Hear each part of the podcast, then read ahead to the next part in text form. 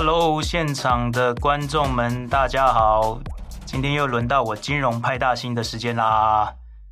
今天我们线上的来宾 Sarah Wei，然后请 Sarah Wei 先跟大家 say hi 一下。Hello，好，Sarah 现在人在那个美国拉斯维加斯哦，所以我们现在是用那个线上的直接连线，好，所以让大家先稍微习惯一下。那 Sarah，你现在那边是白天还是晚上？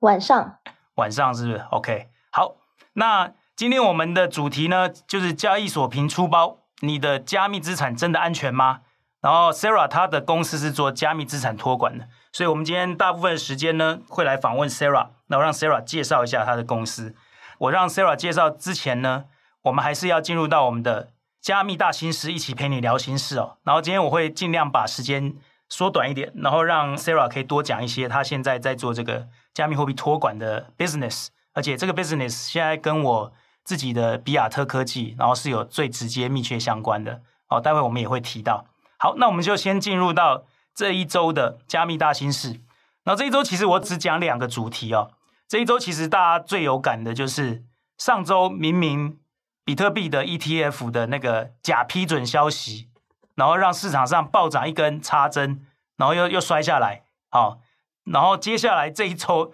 前两天突然比特币、以太又大涨。原因也是不能讲成也 ETF 败 ETF，其实都是 ETF 比特币现货的 ETF 的消息哦。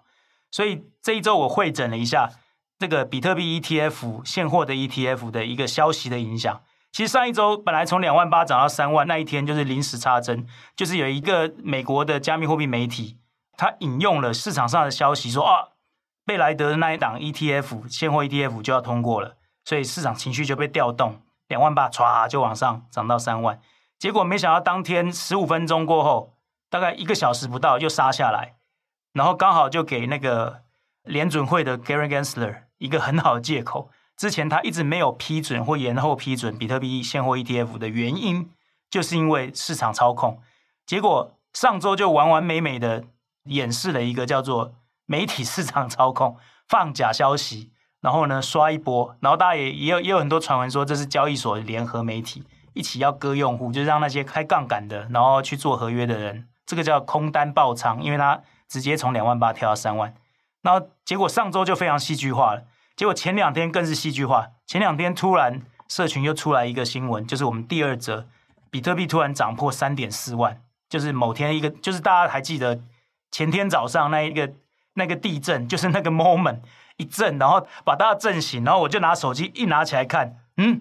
昨天晚上睡觉不是还在两万八，结果现在一看三万四，很少看到一跳了快六千点哦，所以这个其实就是主要的原因还是还是贝莱德哦，贝莱德其实现在是我们那个币圈最关心的一家，贝莱德的比特币现货 ETF 就在前天突然在 DTCC 美国的那个证券登记的那个清算公司拿了一个证券号，所以那个币圈的那个币名好、哦、不叫股民。币圈的小朋友们，然后就狂欢了，就开始猛买猛买。大家就认为啊、一定是 SEC 批准了，他们才去先去申请那个那个 DTCC 的那个证券代号。所以传闻就一直一直来。所以呢，现在还是还是不得而知，就是说比特币现货是不是已经要合批？所以我用那个 Web3 Plus 整理的，刚刚好现在整理了一个最后现在这一整批整个 ETF 的现货的审查时程表。因为很多人就会想说。那不是现在拿到，那最迟什么时候可能拿到？所以我给大家一个参考的期限，就是一月十号会有第一个，就是木头姐的那个 ARK，然后接下来就第三个，大家最瞩目的哦，BlackRock，大家可以看一下，它的申请次数是零，表示它是第一次申请。但是呢，贝莱德在市场上呢，它最有名就是它申请，它只要申请一定通过，只有一次没通过的记录，申请了几百次。所以贝莱德是第一次申请，那你大家可以看有有些有一二三申请一次两次三次都没有通过，所以这一批最受瞩目的就是第三个贝莱德，所以很有可能呢，在二零二四年就是明年的一月十号到一月十五号，木头姐的 ARK 跟贝莱德一月十五号，也就是说联准会在一月十号到期，一定要告诉这是最后一次喽，最后一次他不能说你再补件延期，他就要告诉你我这一次准不准，也有可能到一月十号又不准那。ARK 就变成还要再申请一次，所以，呃，现在大家币圈最关心的是，好，那我们现在十月这样涨涨涨，可能因为 ETF 现货这一个热情会涨到什么时候？精准一点讲，就是可能大家还会一直一直被这个放羊的故事啊，狼来了好几次，这个故事会一直玩到一月一月十号，这个就是要跟大家去讲一下最近那个 ETF 发生了什么事哦，所以大家可以继续关注哦。不过现在看起来已经比特币已经突破了一个三万二的一个长期的上限，过不了上限，现在是三万四，所以看起来好像有一点反转成一个多头的样式，这个已经有点已经反转出来。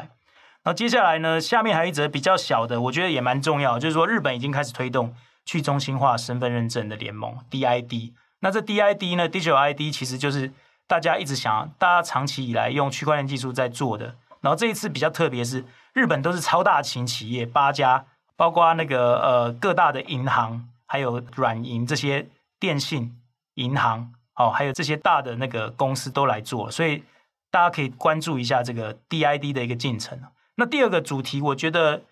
这一周有一个新的新闻啊，就是说第一则就是跨国稳定币哦，又多了一个联盟，就是渣打跟德意志银行这个联盟。那我特别也把我上一次直播的摩根大通跟花旗在推这个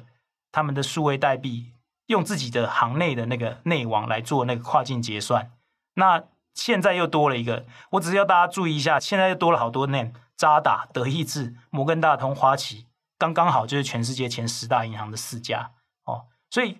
要告诉大家一个指标，就是说稳定币现在已经开始变成是所有银行，全世界十大银行都已经参与的游戏了。哦，所以这边我其实就是想要在这边也呼吁一下我们台湾的银行哦，台湾银行其实应该及早、及早赶快投入这个稳定币的发行。那这个也会跟我们呃，ages Sarah 他等一下在香港在做的业务有关系，所以大家可以特别期待一下他接下来的分享。那也是因为稳定币这么重要，所以我金融派大星这一次呢，其实在整个行业内的不管是工会还有协会，我们联合了呃两个基金会，一个是陈忠院长的新世纪金融基金会，另外一个是二十一世纪基金会，这两个政策议题上面很有名的基金会，由他们来主办，好，这个叫虚拟经济论坛，这边跟大家做一个广告，然后我这边也协调了三个协办单位，就是我们的金融科技协会，还有比特币协会。还有现在大家最关注的叫做台湾的 VSP 的工会，也就是说两大协会跟加密货币的工会会来参加这个协办虚拟经济论坛。然后这个论坛呢，跟大家广告一下，就是十一月二十三号下午一点半到五点半，会在诚品信义六楼试听室举办。然后这一次就是针对我们的稳定币专法跟我们的加密货币，就是说台湾的那个虚拟资产的专法，然后来做一个非常 high level 的一个研讨。然后后续大家就会看到一系列的这个活动的一些曝光，然后这边跟大家打个广告，也敬请期待。好，那这个就是我们这一周的加密大新事哦。然后接下来呢，我们就进到主题哦，就是来访问我们这一次的主角，我们 Sarah Wei Aegis Custody 的 CEO。然后最近主要我会开启这一集来访问 Sarah，有两个原因啊。第一个就是上一次我们做了 JPEX 的出包哦，就是说他们的币啊，用户的币都被交易所给提走，造成呃香港大概有两千多人受损，然后金额超过六十亿台币，然后所以又再次把这个加密资产的保管还有安全这个议题又拉高了，所以这是第一个原因。第二个就是说，Aegis 也是目前我在筹备这个比亚特科技，好，现在是呃我们唯一一家在合作的一个加密货币保管，好，所以今天特别来请那个 Aegis 的 Sarah 来跟大家介绍一下。那我们现在就进入到主题。那我想就把时间交给 Aegis 的 Sarah，然后我想说，一开始请 Sarah 介绍一下自己的背景。嗨，Sarah。耶，谢谢 Jeff。然后呃，大家好，就是我的背景是，我是台大财经系毕业之后，然后有在高盛证券就是做科技的股票分析师，所以是从传统的金融出来。那我也去 Stanford。就是念 MBA，那所以其实在美国的时间也很多，大概快十年。那我在成立 Ages 就是加密托管公司之前，我是在 Crypto 的 VC，所以那个时候呃很早期一七年的时候就呃投了大概十几个项目，然后那时候也发行这个 Crypto 的 Fund Funds 母基金这个部分，所以就是去在。啊，行业有比较广的这个涉猎，然后那个时候，因为我所属的投资机构是最早期少数，可能三到五家在 SEC 监管下面，就是这种基金公司，所以那个时候其实就也必须要在公司里面去把所谓的托管方案去把它整理整合出来。但那个时候其实真的市场上没有很多完整的解决方案，所以也看到了蛮大的一个机会，就是机构。会有需要，就是一个托管的这个解决方案，包括技术的，包括合规的，包括牌照，包括保险。所以就在一八年的时候，在美国旧金山成立这个公司。目前我们 Ages Custody，然后是全球唯一在美国是属于 SEC 认可的 Qualified Custodian，但也在香港有这个啊数字资产托管牌照 TCSP。所以。你刚刚说明就是说，你一开始其实就是从事金融业，然后也在高盛，然后后来你做了 crypto 相关的 VC，所以你才涉入到这个加密币，然后还有托管，所以你你把整个整个行业流程梳理完一次。那是什么样的契机让你？虽然你很熟悉这个，以投资的角度，但是为什么会 trigger 你自己出来创业？因为这差很多的。一开始你是在做金融投资嘛，跟我一样。其实我们两个背景都是从传统金融出来的。那我自己也是做 VC 投资，那我现在也自己做自己做加密货币。只是说，当初为什么你会想要选托管这个题目？除了你有碰到你熟以外，你还发现这个缺口，为什么选这个题目创业呢？对，其实呃几个方向。第一个是说为什么创业？因为呃首先因为就等于说 Stanford 其实是一个创业的这个培养的摇篮嘛，所以嗯。大部分去的同学会觉得，哎，没有创业，对不起学校。当然不是这样，就是说，呃，我们 Stanford 商学院的这个 motto 就是 Change Life, Change Organization, Change the World。所以其实蛮 focus 在这种新形态的产业，因为在这个地方就更需要去啊、呃、解决问题，然后需要有创造力。是。那会托管的原因，其实。主要是因为我觉得那时候在行业里面碰到痛点，因为那个时候变成是说，呃，我们是前面因为你基金那时候自己自己也要保管这些币的原因吗？对，没错，了解，没错没错，对啊，所以其实那个就是一个蛮大的这个痛点。那再加上，其实你看现在也五年过后了，然后亚洲的国家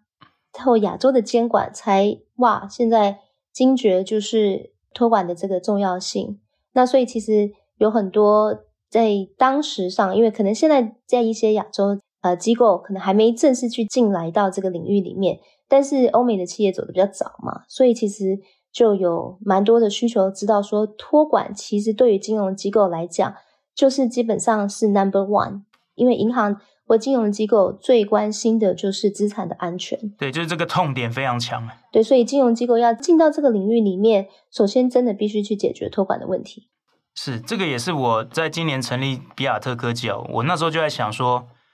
呃，去年发生了 FTX，然后今年又有 JPEX，哦，其实用户最担心的就是我到底，好、哦，我的加密货币放进去，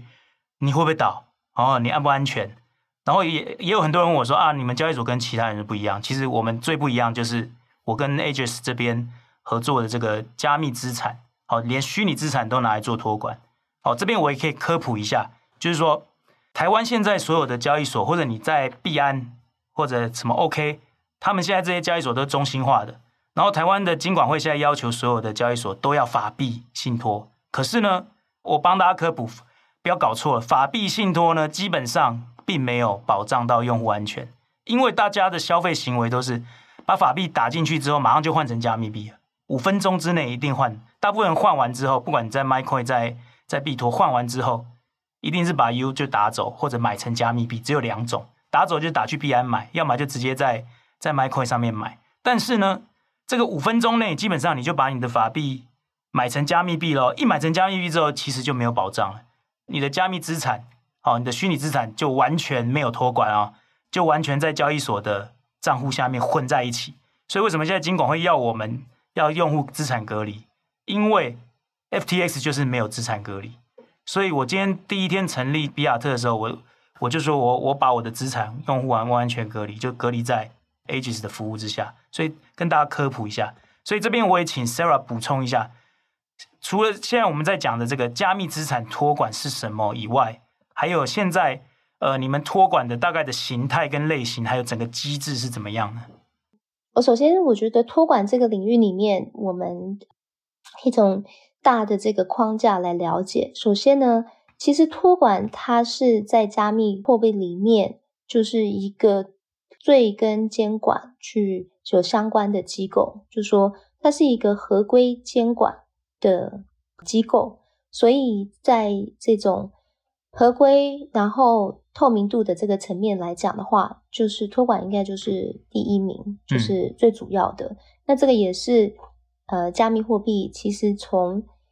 最刚开始的这些发展到现在走向机构化，就是回到了 Jeff 刚刚前面提到那两个新闻，其实都是在显示出来，就是现在第三波或第二波所谓的传统金融机构要进来 Crypto，这已经是。就在发生了，那这个发生的这个情况，那其实从 crypto 领域里面延伸出来的，首先就是托管的公司。所以如果我们去看一下整个托管的话，那首先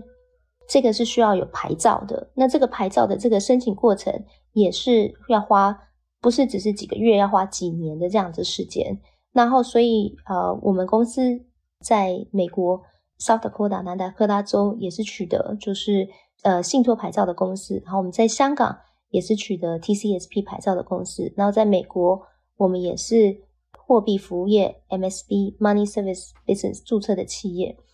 那这是一个，那要通过所谓的合规去拿到牌照，就有非常多的要求，包括所有的这一些呃系统的这个钱包的这个设计，它不是只是一个钱包，它必须要有就是。这个私钥管理的一个审批的流程，然后再加上治安上面合规的要求、保险的要求，去设计层层的一些关卡，包括多重的人工的验证，包括有存取的控管，包括有验证的软体，包括有银行等级的金库，还有保险箱，还有硬体的签章器。那这整套的平台系统，不仅是我们自己去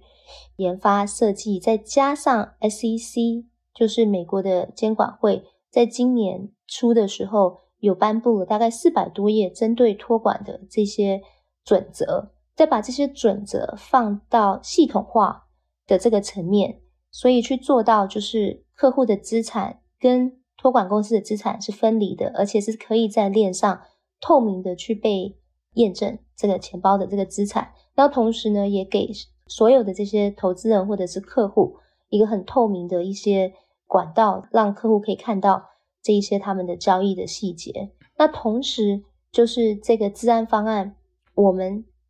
也通过就是在美国最严格的 SOC 2，包括 SOC 2 Type One 跟 Type Two 的这些集合认证，去确实的啊、由第三方的审计公司来评估跟确认，就是我们公司的一个资安的一个架构，还有当然就是是不是在所有的这些。安全设计上面都有准确的去执行，然后我们也拿到标准普尔就是 AA 呃 rating 的，就是对 Lloyd's of London 就全球最早的这个保险公司，它的这个 species 的保险，然后也是通过就是许多治安的这个渗透性测试，所以这个其实就是显示出来，就是说托管公司。不是一个单纯的钱包公司。刚刚刚提到，如果你只是做一个钱包，这只是其中一小部分。真正你需要的还包括刚刚提到的资安整个层层关卡的设计。你需要审计，你需要保险，你需要牌照，才能够真正去确保，就是整个用户的资产不仅安全的被托管，而且呢，能够合规的去监管。这边我可以补充一下，就是说。其实我们一直在讲这个加密金融产业要能够壮大，其实壮大还是还是来自于传统的这些机构，或者说不要讲传统机构，还是与来自机构的基金，好，机构的资金要能够进来。所以呢，机构就是我们在帮人家代管他的钱，所以他这个传统的金融的机制就非常非常要求，不太像说我们现在我们在加密货币 Web 三里面做钱包技术、治安技术非常多，但是你技术再好，或者说钱包做的再厉害。讲白了，最后问题都会出现在人，啊，人会把会把资产给移走，工程师他的电脑会被害走。所以呢，其实刚刚 Sarah 讲了很多，不管是 SOC two 或者说各种的那种标准，好，其实那个都是限制。讲白了，我们这个叫资质啊，这个资质非常难，好，就是说你要通过非常多的这种这种这种审核程序 SOP 流程，你才能够符合，包括你的那个你的放行。你你在你在保管客户的资产的时候，怎么放行？放行还要分好几层，还要还要分好好好几个层层级，所以这个其实都是用机制来控管安全。所以这个就跟我们呃，我们我们 Web Web 三这种在玩在玩这种哦链上钱包或者说治安，其实那是不同层级的。然后也是因为这个这样的一个机制，才能够被传统的金融所接受。所以大的资金要进来的话，他们他们大大部分还是习惯。哦，这种第三方托管，而且要有牌照。其实牌照是最难的。这边我可以讲一个小故事，因为 Sarah 是我在 AMA 的 AMA 那个创业班两年的学伴，他其中这两年呢，基本上都在 South Dakota，就是南达科达州去拿那个牌照。基本上他身为申请牌照业者，是要在那边蹲点，然后再住在那边，然后去 follow 那边的 rule。所以这两年我基本上都没有看过他，所以他，所以我们算是学伴，读了两年两年的课程，基本上都没有见到对方。都是在线上，所以啊，其实这个是非常非常困难的，而且一般的公司的确要拿到这个资质是非常不容易的，所以也是因为这样子，造成他现在的一个最大的好优势啊。那我们也也带一下，就是说，其实他现在最大的优势出来了，没错，对，因为现在走到监管，再来呢，还有一个他刚刚一开始提到，Aegis 现在是少数在美国有牌照，在香港也能够做托管的公司也有牌照。那这就形成一个非常大的优势，就是原因是因为大家都知道，这一整年美国都在透过监管来打压这个加密货币的新创，然后呢，也把这些新创的能量，还有把这些资金都转移到亚洲，尤其是以香港为主、新加坡为主。然后上上一两集我们也提到，香港现在现在是整个亚洲加密货币中心最开放，好，也是。香港因为它是 Nylon Con 嘛，就是纽约、伦敦跟香港三大金融中心，现在是整个 infrastructure 金融基基础最好的地方。然后相对的，Aegis 现在就非呃就非常受欢迎，受到香港的呃各各个金融机构还有香港的交易所都邀请他们来参与香港现在正在打造的这个加密中心的环基基础的这个环境，因为他们拥有，因为他们在在美国已经通过这个非常非常严苛的考验了，所以。今天也要也想要请 Sarah 来分享一下她最近今年在忙的事情。好，今年为什么你整你把你的公司整个呃业务重心都 shift 到 shift 到亚洲，尤其是以香港为主。然后最近也看到你参加非常多的这个香港的这些活动，都是跟现在香港的那个加密托管啊，或者说香港的这个境外加密币中心的 infrastructure 有关。所以我想请 Sarah 分享一下你最近在香港跟哪些单位。接触到，还有你们现在 AGES 在帮哦香港这些加密资产托管，还有牌照商，然后在处理什么样的事情？可以让 Sarah 介绍。好，就是我先说一下，就是因为我们在美国的话，其实有全世界最大交易所，就是币安美国是我们的客户。那在美国大部分都是就是 Crypto Native Company，但香港它现在很令人兴奋的地方是大型的机构、大型的资管公司、大型的券商。银行现在全部都是在政策鼓励下，就是积极的去踏进去呃 Web 三。那刚刚提到了，因为托管就是金融机构最首要就是关注要去解决的问题，所以我们现在在香港就是得到了一个先行者的优势啊、去等于说呃协助升级整个香港金融机构它在背后的这个基础建设，那就是让传嫁接到传统的这个金融机构的 IT 系统。让让他们来整合到我们的这个机构的钱包，所以在不管是基金，它要发行 RWA 实体资产的这个产品，还有透过券商去分销这些产品，或者是买卖加密货币，然后到甚至是交易所，其实后面所有的这些基础建设都来自于就是我们 Aegis 去提供，就是。呃，实体在香港落地的这个冷热钱包，而且符合不只是符合美国 S S E C 它的这些对于托管的这个要求，也符合香港证监会它对于就是私钥的一个管理，在当地的这个很严密的这个需求。所以，其实我觉得很很令人兴奋的点，就是在这个监管它首先踏出去了之后，它的这个金融机构是大量的去涌入进来，那就刚好我们 Aegis 有这个机会能够去得到这个这个机会，然后同时也因为我们很熟悉传统金融机构，又熟悉加密货币，我们有办法能够在后面去设计出一套整个金融机构升级的系统，让整个香港的金融机构在 Web 三它能够变成说真正是一个呃金融中心。OK。你可以举几个例子？你现在正在跟一些单位谈的，你负责帮他们做的，或者说你串接的是哪一部分？对啊，就在你你的你的你的那个简简介的那个部分，你可以稍微说明一下，到底你跟传统的这个金融系统公司是怎么分工的？对，这个是像我们跟香港也是整个中国最大的整个系统整合，让券商券商交易的系统呃提供商。跟基金的管理的这个公司，那我们的合作就是，我们保留了传统，就是譬如说，呃，一般人就是在券商的系统，比如说打开什么券商的系统，你可以去下单美股，你下单台股，你下单港股这样的一个整套系统，大家很熟悉的这个情况之下，现在再多加了一个资产类别，就是加密货币、实体资产，然后稳定币，所以其实对于呃，券商来讲，或对于用户来讲，它的这个使用度跟更改度是呃非常少，它不是去网站上当做一个钱包，完全无缝接轨。然后同时现在再来就是整个呃一那个实体资产 RWA 整个基金的发行，原本就是很多 paperwork，现在你一个 token 就是一档基金，诶，这样子整个发行也透过我们的这个托管的。这个 tokenization 的这个平台，然后去做到之后，在这个券商的 IT 系统里面也读到了一个这个新的这个资产类别，然后就可以上架到就是一般券商系统可以买的这个基金产品，所以也是一个无缝接轨。然后再来的无缝接轨是下一步的升级，现在是用法币去买卖，香港现在在推合规的稳定币，接下来每一个金融机构、券商其实都会有。机会就是去托管这个稳定币，让用户用稳定币来买到加密货币的资产。对，这个就是现在现在所有金融机构最想推的，也是我刚刚说的法币挂钩的稳定币。好，这个接接下来就是我们加密货币金融产业的一个战场。所以我相信银行业一定很想做这个，因为他们等于是他们现在保管了用户的实体的法币。但是呢，这个法币需要买链上资产的时候，它就要转成链上法币的稳定币。所以，当然，身为金融机构，就是身为银行业，好，他们当然很想继续继续让用户的资产不要离开自己，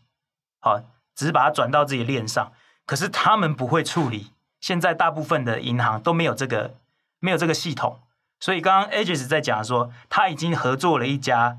好。香港最大的这些银行业在用的、证券业在用的这个系统，就很像台湾的金城资讯一样。好，等于是说，在它这个系统叠加一个在链上的管理平台，让它的用户，就是上次我们有介绍过 PayPal 一样，PayPal 现在就是把他的钱包里面的美元按一键，就变成链上的 USDC，或者说它的 PayPal 的那个美元稳定币，其实就是这个意思。所以 Aegis 现在在帮香港的这些金融机构在打造，就其实就是这个链上的。好，金融金融机构的这个 infrastructure，让大家的基金发行、证券发行，好，还有稳定币的发行、法币的稳定币发行，都能够挂钩在一起，然后上这个 infrastructure。也就是说，现在 Aegis 在在做的一个核心的业务。我这样讲，大家对不对？嗯嗯嗯，是的。你有没有什么要补充的？就是说，现在现在找你们在谈的，就是说，他们大部分都是想要做基金，因为我们做过去做基金都要。发一档基金，然后基金要要把它切切成很多份额，然后款券要保管在类似我们的集保中心。现在等于是把它代币化了，代币化就可以保管在不一定是集保，因为每个基金公司都有托管，对不对？信托银行，你等于是这些基金公司的托管，就是这些 token，就是基金产品的托管方，是这个意思吗？对，还有实体资产转到数位链上的时候。这些实体资产，它的验证，它也是需要长期的去被一个独立的信托跟 custody 去去保管起来，所以就我们同时也扮演这个角色。了解，那你你现在觉得你对你来说找在香港找你最多，然后最大商机是哪些哪些金融机构？大概让我们了解一下哪些性质的？对，嗯、呃，都是大型的这些基金公司、共同基金公司，然后在台湾叫投信嘛，对，然后还有就是券商，券商，大型的券商，然后因为券商其实就是在找新的产品，对，然后能够给到他们的用户。然后我们也被非常大的银行去 approach，就是在嗯这个 CBDC，就是还有就是稳定币的这个部分。是这边我也想呼吁一下，就是说台湾的金融业的可以多了解一下。现在香港以一个加密货币金融中心的的角度来讲，他们现在我我常常在在很多的场合也讲，就是说现在过去我们的金融都在走证券化，走了四十年五十年，那接下来的金融。都在走代币化，所以我还是我还是最常引引引用一个例子哦，未来台积电可能要发发代币，它才能够好让年轻人投资得到它，不然它就会失去下一个时代的投资它的机会。所以其实这都是一个这都是一个 generation 的一个一个转换。过去我们都在讲数位化，接下来我们都在讲代币化，就是我们金融业在讲证券化，已经讲四十年了，接下来可能金融业最重要的题目都是代币化。但是代币化里面需要非常多的 infrastructure，然后 Aegis 就在里面扮演一个非常重要。其实保管用户的资产就是一个非常核心的一个价值跟痛点在那里。所以我我我会觉得接下来的金融行业会非常会非常蓬勃的原因，就是因为这些传统金融机构都会进来，然后都会用他们习惯的这些比较安全的保管方式。然后接下来我们会看到这些金融的诈骗或者交易所的倒闭，应该也会越来越少。那我们身为业者会非常乐见，就是说大家都往这个比较令人安心，然后合规监管的方向去做。然后这边也是也是在台湾也协助呃也也帮那个 Aegis 在做一下广告，就是说台湾在不管在交易所或者说在资产管理公司，他们用他们用合规的或者说拿牌的交易那个加密货币保管的习惯或应用的观念都还不是很很普及，所以。在我在我们的角度来讲，这是非常危险的。就是说我今天投资一档基金，然后他告诉我，或者我我我今天在一档一个一个交易所下单，他告诉我他的他的那个币没有没有分离，然后都都在他在那边混在一起用，这样我会非常非常害怕。然后资产都没有被被第三方监管托管，其实是非常恐怖的事哦。这个在传统金融是非常恐怖的事哦。那 Sarah，你你你对台湾这边的市场有没有什么看法或期待？最后做一个总结。嗯，对，我觉得从我们在呃美国的这个发展，还有我们在香港的这些发展，就的确可以看到，就是这两个地方，就是说这个不只是说监管，他们有去往前，就是金融机构这边对于就是投资人的保护，其实是非常非常重视的。其实就是说，如果像我们这边在谈的，你都用对的方式去做事，然后是以。呃，投资人资产保护去做的话，其实台湾的金管会这边就不需要那么太担心，就是到时候他怎么去收收拾这些发生的这个问题，因为你已经用对的方式去做了，而不是想说事后怎么去弥补。所以当然还是期待，就是